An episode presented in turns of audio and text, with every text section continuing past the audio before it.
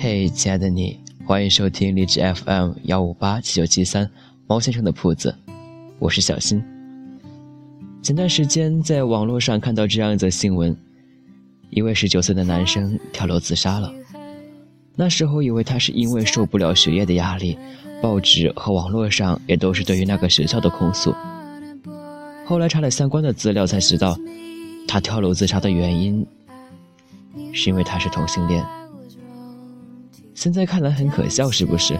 别说网络上对于同性恋的态度有多么的开放，腐国的成员有多么多。当时对待同性恋的态度就像是对待妖魔鬼怪一样，哪怕是现在，在一些地方，同性恋依旧是十恶不赦的行为。十九岁，是多少人无比憧憬的年纪。听说他的成绩还不错，在学校也是个活跃分子，每次班级的活动他都会积极参与。给人的印象也非常的阳光开朗，但谁能想到，就是这样一个孩子，在十九岁生日不久后，选择跳楼自杀这条路。流言是传播的非常快的，虽然我选择不去相信这是真的，但还是觉得非常可怕。一个一个男生十九岁是情窦初开的年纪，或者更早。这时候，他发现自己喜欢的不是女生，而是同样性别的一个男生。他是该有多么纠结？有一次，他跟他的好朋友说起了这件事情，结果他的好朋友第二天就再也没有和他说过话。受不了心灵折磨的他，选择和父母坦白，以为能够从父母那里得到安慰。但是谁知道，他爸妈的反应就像是撞了鬼似的。他妈妈甚至说自己造的什么孽呀，跪下来求他去喜欢女生。他看着跪在自己面前的父母，只能点点头。Maroon Five 的 Daylight MV 里面有一句让我感受颇深的一句话：一个也是青春期的男生和他妈妈坦白自己是个 gay，他妈突然就哭了。说，我哭并不是因为你是同性恋，而是因为我知道外界会如何对待你。这句话让我感受颇深。同样的，我录制这期节目，并不是想说同性恋会怎样怎样，只是希望大家能够从我这期节目里面，能够稍微的改变一下对待同志的态度。接下来这篇文章是一个蕾丝，也就是所谓的 T 写的关于中国同性恋的文章。浅谈同性恋亚文化在中国。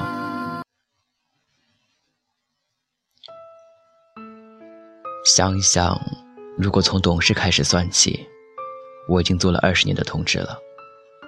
我不是什么牛逼人物，更不是什么同志中的鼻祖，只不过。我现在有一肚子的话要说。其实我很不理解，为什么永远都有人毫无理由的强烈排斥同性恋，尤为在中国。中国这个亚文化如此匮乏的国度，同志会遭受这样的待遇是理所应当的。思想的落后和素质的低劣，造成了人们对同性之爱的不理解和强烈排挤。在无理的排挤后，再想一想其理由，根本是站不住脚的。如果说排挤的原因是因为同性间不能生育，违背了大自然繁殖的规律，那么我想知道，世界发展到如今的地步，人类的存在是否真的是为了繁殖呢？我想，人活一世，应该有更为重要的事情吧，比如说理想，比如说价值。若说到大自然的规律，那么我想，并不是只有繁殖这一点。黑格尔曾说过“存在即合理”，我想，这也应该是大自然的规律才对。如果异性恋的存在是为了繁衍人类，那么同性恋的存在就是为了控制人口，两者都不可或缺。为什么却要如此排斥同性之爱呢？有一种现象，相信我说了，大家都能够明白：苹果和橘子。若世界上只有这两种水果，那么必定有人只爱吃橘子，又有人只爱吃苹果，更有人两个都爱吃，就像这个世界上只有男人和女人，那么两种介质必将出现三种结合形态，那就是男人与女人、男人与男人、女人与女人。这是复合生存形态的一种现象，并非常合理。有什么不能理解？这简直是再简单不过的一个道理了。再者说，这是别人的性取向问题，和其他人没有任何的关系，凭什么排斥呢？有何资格？若你连最基本的尊重别人都不懂得，那么我想你才是一个应该被人鄙视的人。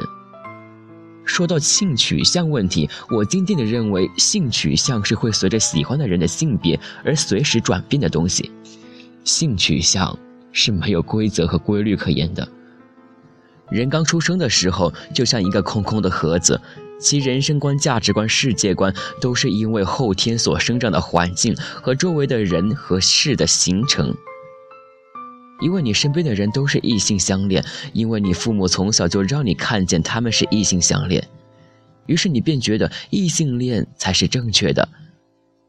如果假设从小就告诉你异性恋是不对的，同性恋才是对的，那么我想，现在被排斥的应该是异性恋吧。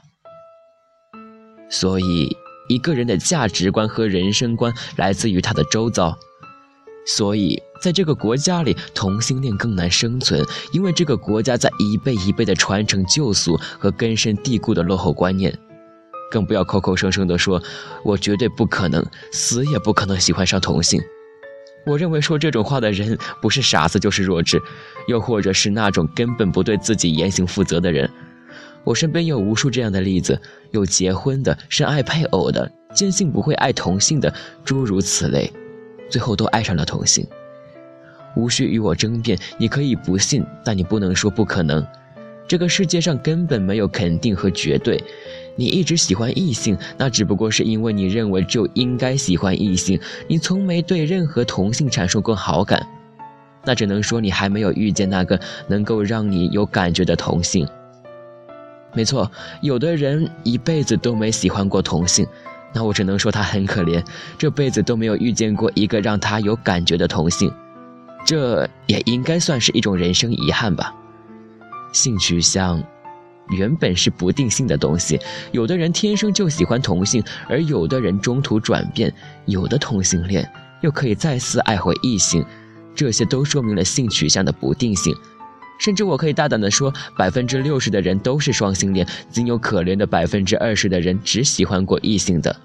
有些人很肤浅，他讨厌同性恋的原因仅仅是因为两个人的生殖器是一样的，哼，多么可悲啊！我想说，人类的爱情是建立在情的基础上，爱在上，情在下。我能产生激情，而情则是稳固爱的重点和关键。我们爱的。是这个人，请注意，我们爱的是他的人，而不是他的生殖器，而后才会爱他的生殖器。那是因为我们爱一个人，便可以爱上他的一切。如果你牛逼，那就大声的喊出来。我选择我现在的爱人的原因，是因为他的生殖器很美观。那行，算你牛逼。我说这些，就是在阐述我们的爱，并非如此肤浅。我们爱的是人。不是他的下体。其实我可以更大胆地说，同性间的爱尤为女同的爱和爱更接近，而异性的爱和性更接近。我现在问一个问题：你是个男人，如果从现在开始你和你女朋友不能再做爱，你能忍受多久？还会一如既往的爱她吗？即便能，能爱多久？不找小姐不劈腿，可能吗？算了吧。所以，请不要出言不逊的张口就说同性恋很恶心。我想，没有任何人有权利可以对我们选择什么样的配偶而指手画脚。当然，相对而言，我有父母。说到这里，才刚刚说到了今天的重点。之前在一篇文章里，我有阐述过父母对子女的无恩论。其实正是如此，即便是父母也没有权利去干扰我们如何选择配偶。他们生了我们，并不能代表他们可以为所欲为。对于我的父母，我可以赞成我和同性在一起，大家都是很羡慕的。其实我想告诉大家，这并非是我的幸运。我的父母也和天下所有的父母一样，根本不可能会接受这样的事情发生在自己的孩子身上。可是为什么他们最后能够接受呢？这是因为我自己的努力。首先，我的独立，我的能力，让他们对我放心；其次，是让我一再的给他们灌输同性之爱的一些最基本的理论。我让他们明白，同性间的爱和异性间的爱是一样的爱。我让他们知道，同性间的爱不是玩玩，而是同样认真的感情。后来，慢慢的，他们开始接受并理解。说到这里，我想就父母的爱来谈一谈。这个世界上，父母给儿女的爱有两种，一种是无私的，一种是自私的。到底是无私还是自私，只要通过一件事就可以断定。那就是儿女的终身大事，尤其你爱的是同性的话，更为明显的可以判断出来。当你和父母坦白你爱的是同性的时候，若他们的反应是什么不行，同性间没有结果，也不能陪你一辈子，到最后没儿没女，你自己多可怜呢？这种反应的父母便是真的爱你。无私的父母，他们考虑的是你，怕的是你会孤独终老，而不是自己的面子。如果反应是，不行，同性恋，说出去多丢脸，在亲戚面前咋抬头啊？同事家的孩子都结婚了，一提起这些我都脸红。这种反应，则是自私的爱，他们考虑的只是自己的颜面，根本没有在乎过你的幸福。因此，我想说，如果你要想。自己的生活和父母的安排，这两者产生冲突的时候，一定要理智的想清楚。父母的反对只不过是因为他们自私和所谓的颜面而已。你会说我不想让父母伤心，不想让他们难过。那么我非常想知道，你所谓的受伤，它来自于何处？来自于你的不能生育，还是会损坏他们的颜面？这种伤其实是不附实体存在的，又或者这种伤是可以在短时间内就消失的。倘若你的同性配偶各方面条件都很不错，倘若你能够坚持，那么胜利是指日可待的。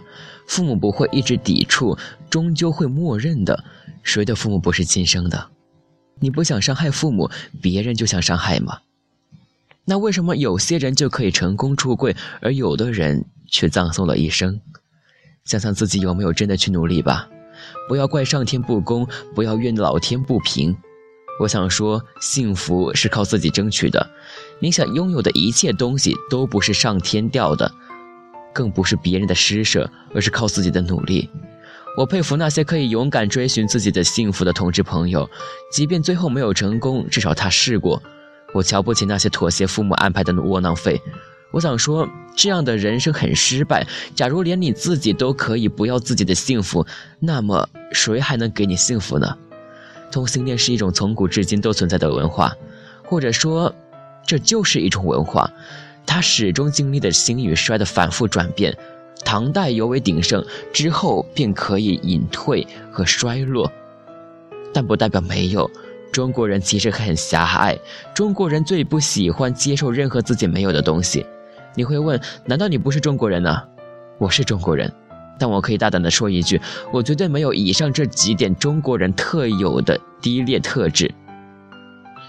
中国人很不愿意去接受别人比自己强的地方。最简单的例子就是抵制日货。国仇家恨，匹夫有责。但我认为，并不该以这种方式去爱国。日本确实有它优秀的文化，不要口口声声说我恨日本，而后却看着日本动画、吃着日本料理、穿着一副日范儿。别人的长处我们就应该去接纳，不要见不得别人的好就去抵触别人。中国人有的时候很可悲，自己做不到的就说那样做不好，吃不到葡萄说葡萄酸，盲目排外、闭关锁国，这不都是中国人干的事儿吗？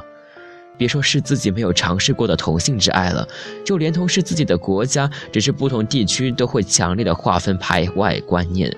记得某某北京的一个傻逼说：“没有北京户口的可以滚出北京。”又记得北京人总是叫外地人的人为外地狗，南北划分性也很强嘛。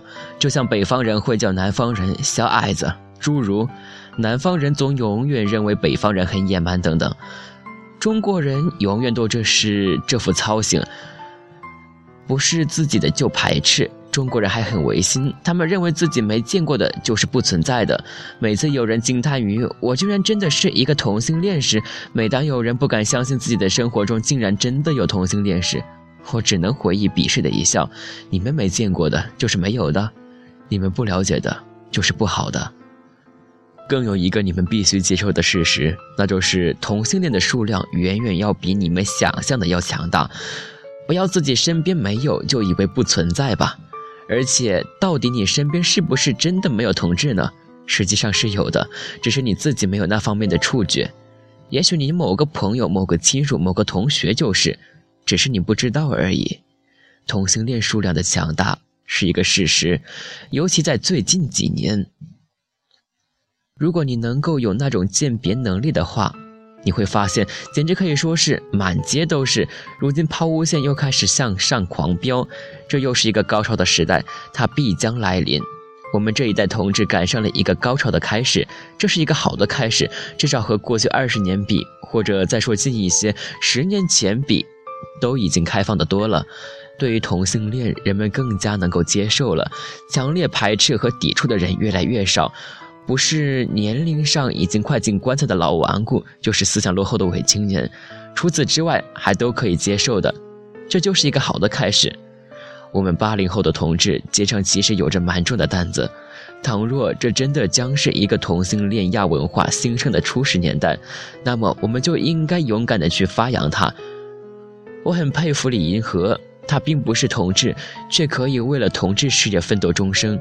我想说，一个事不关己的人都可以这样努力，而身为同志的我们唯唯诺诺，这似乎说不通。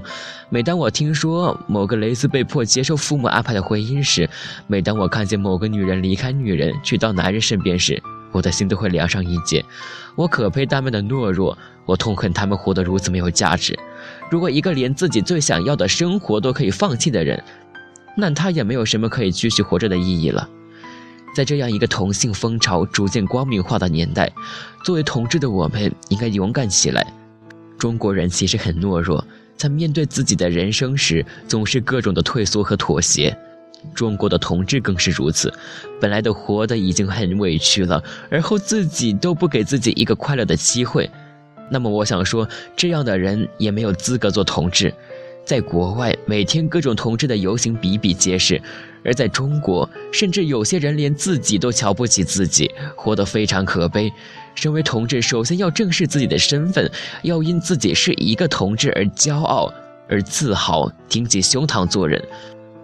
我们没有做过什么对不起谁的事情，我们没有什么丢脸的地方，我们只不过爱的是和自己性别一样的而已。如果连自己都瞧不起自己，谁还瞧得起你？如果在你决定爱一个女人之前，请你考虑好，假如有那一天的到来，自己是否可以勇敢的继续拉着她的手？如果你做不到，如果在你还没有开始和她生活，便已经决定今后必须结婚的话，请你根本不要开始。我们不需要这样的同志，我们要的是可以勇敢和我们肩并肩和世俗对抗的朋友。你们这样只会给原本勇敢的人泼凉水，只会让原本激情很高的人一次次绝望。谈到责任，我想这是每个人都有的东西。不同的人有不同的责任。我们对父母有责任，我们对自己有责任，我们对爱人有责任。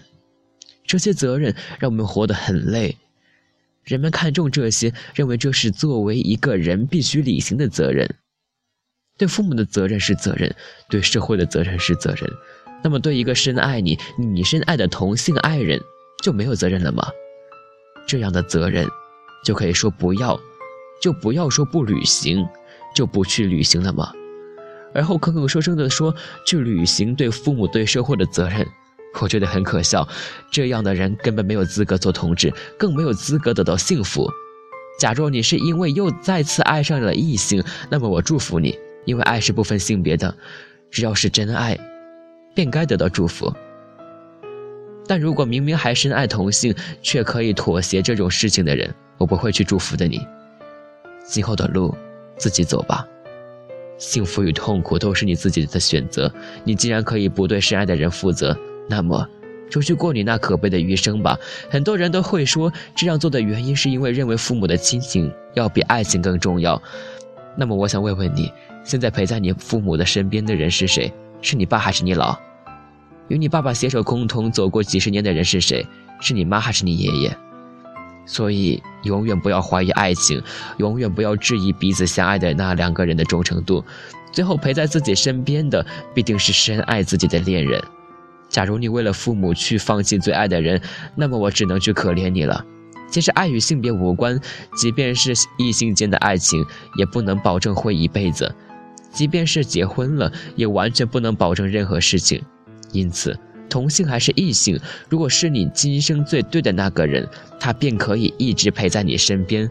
不离不弃，所以不要去考虑自己的配偶的性别是什么，只要你爱他，就勇敢的去爱吧。如果有可能，如果将来有机会，我愿意为中国的同志事业而尽力，我愿意做这样一个领军人。假若没人敢站出来，我愿意。我们活得很精彩，我们为了爱勇敢的前进着，没有人会瞧不起这样的人。加油吧！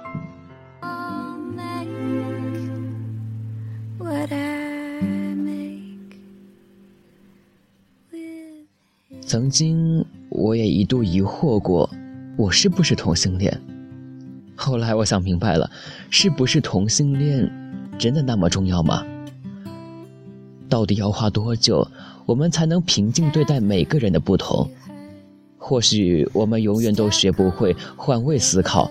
永远无法站在他们的角度上感受他们面对的压力，但我希望我们至少能意识到，一个人喜欢同性，一个人之前受过剥削、疯狂过，一个人遭遇了不幸，造成了残疾，那都不是你可以漠视、嫌弃、指点的理由。在这个世界上，每个存在，每个不同，都有它的理由。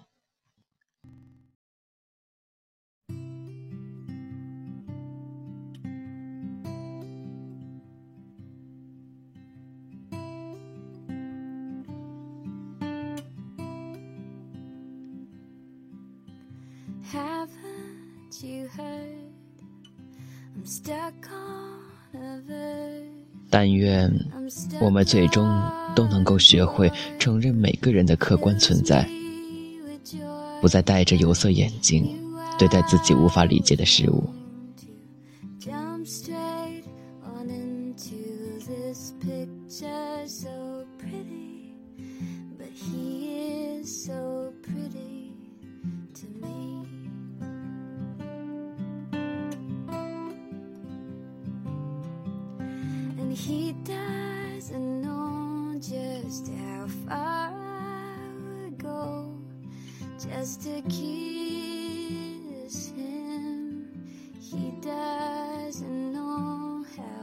感谢依旧聆听，这里是猫先生的铺子，我是小新。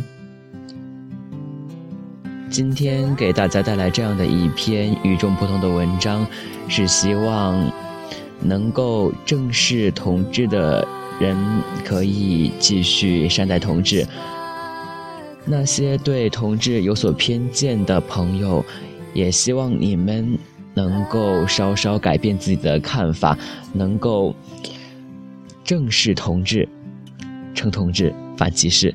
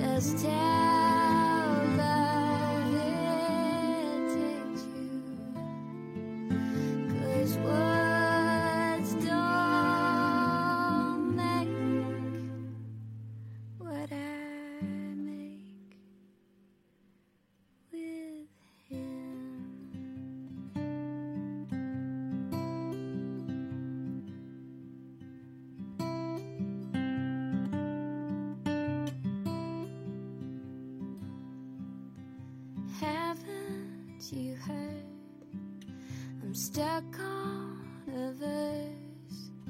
I'm stuck on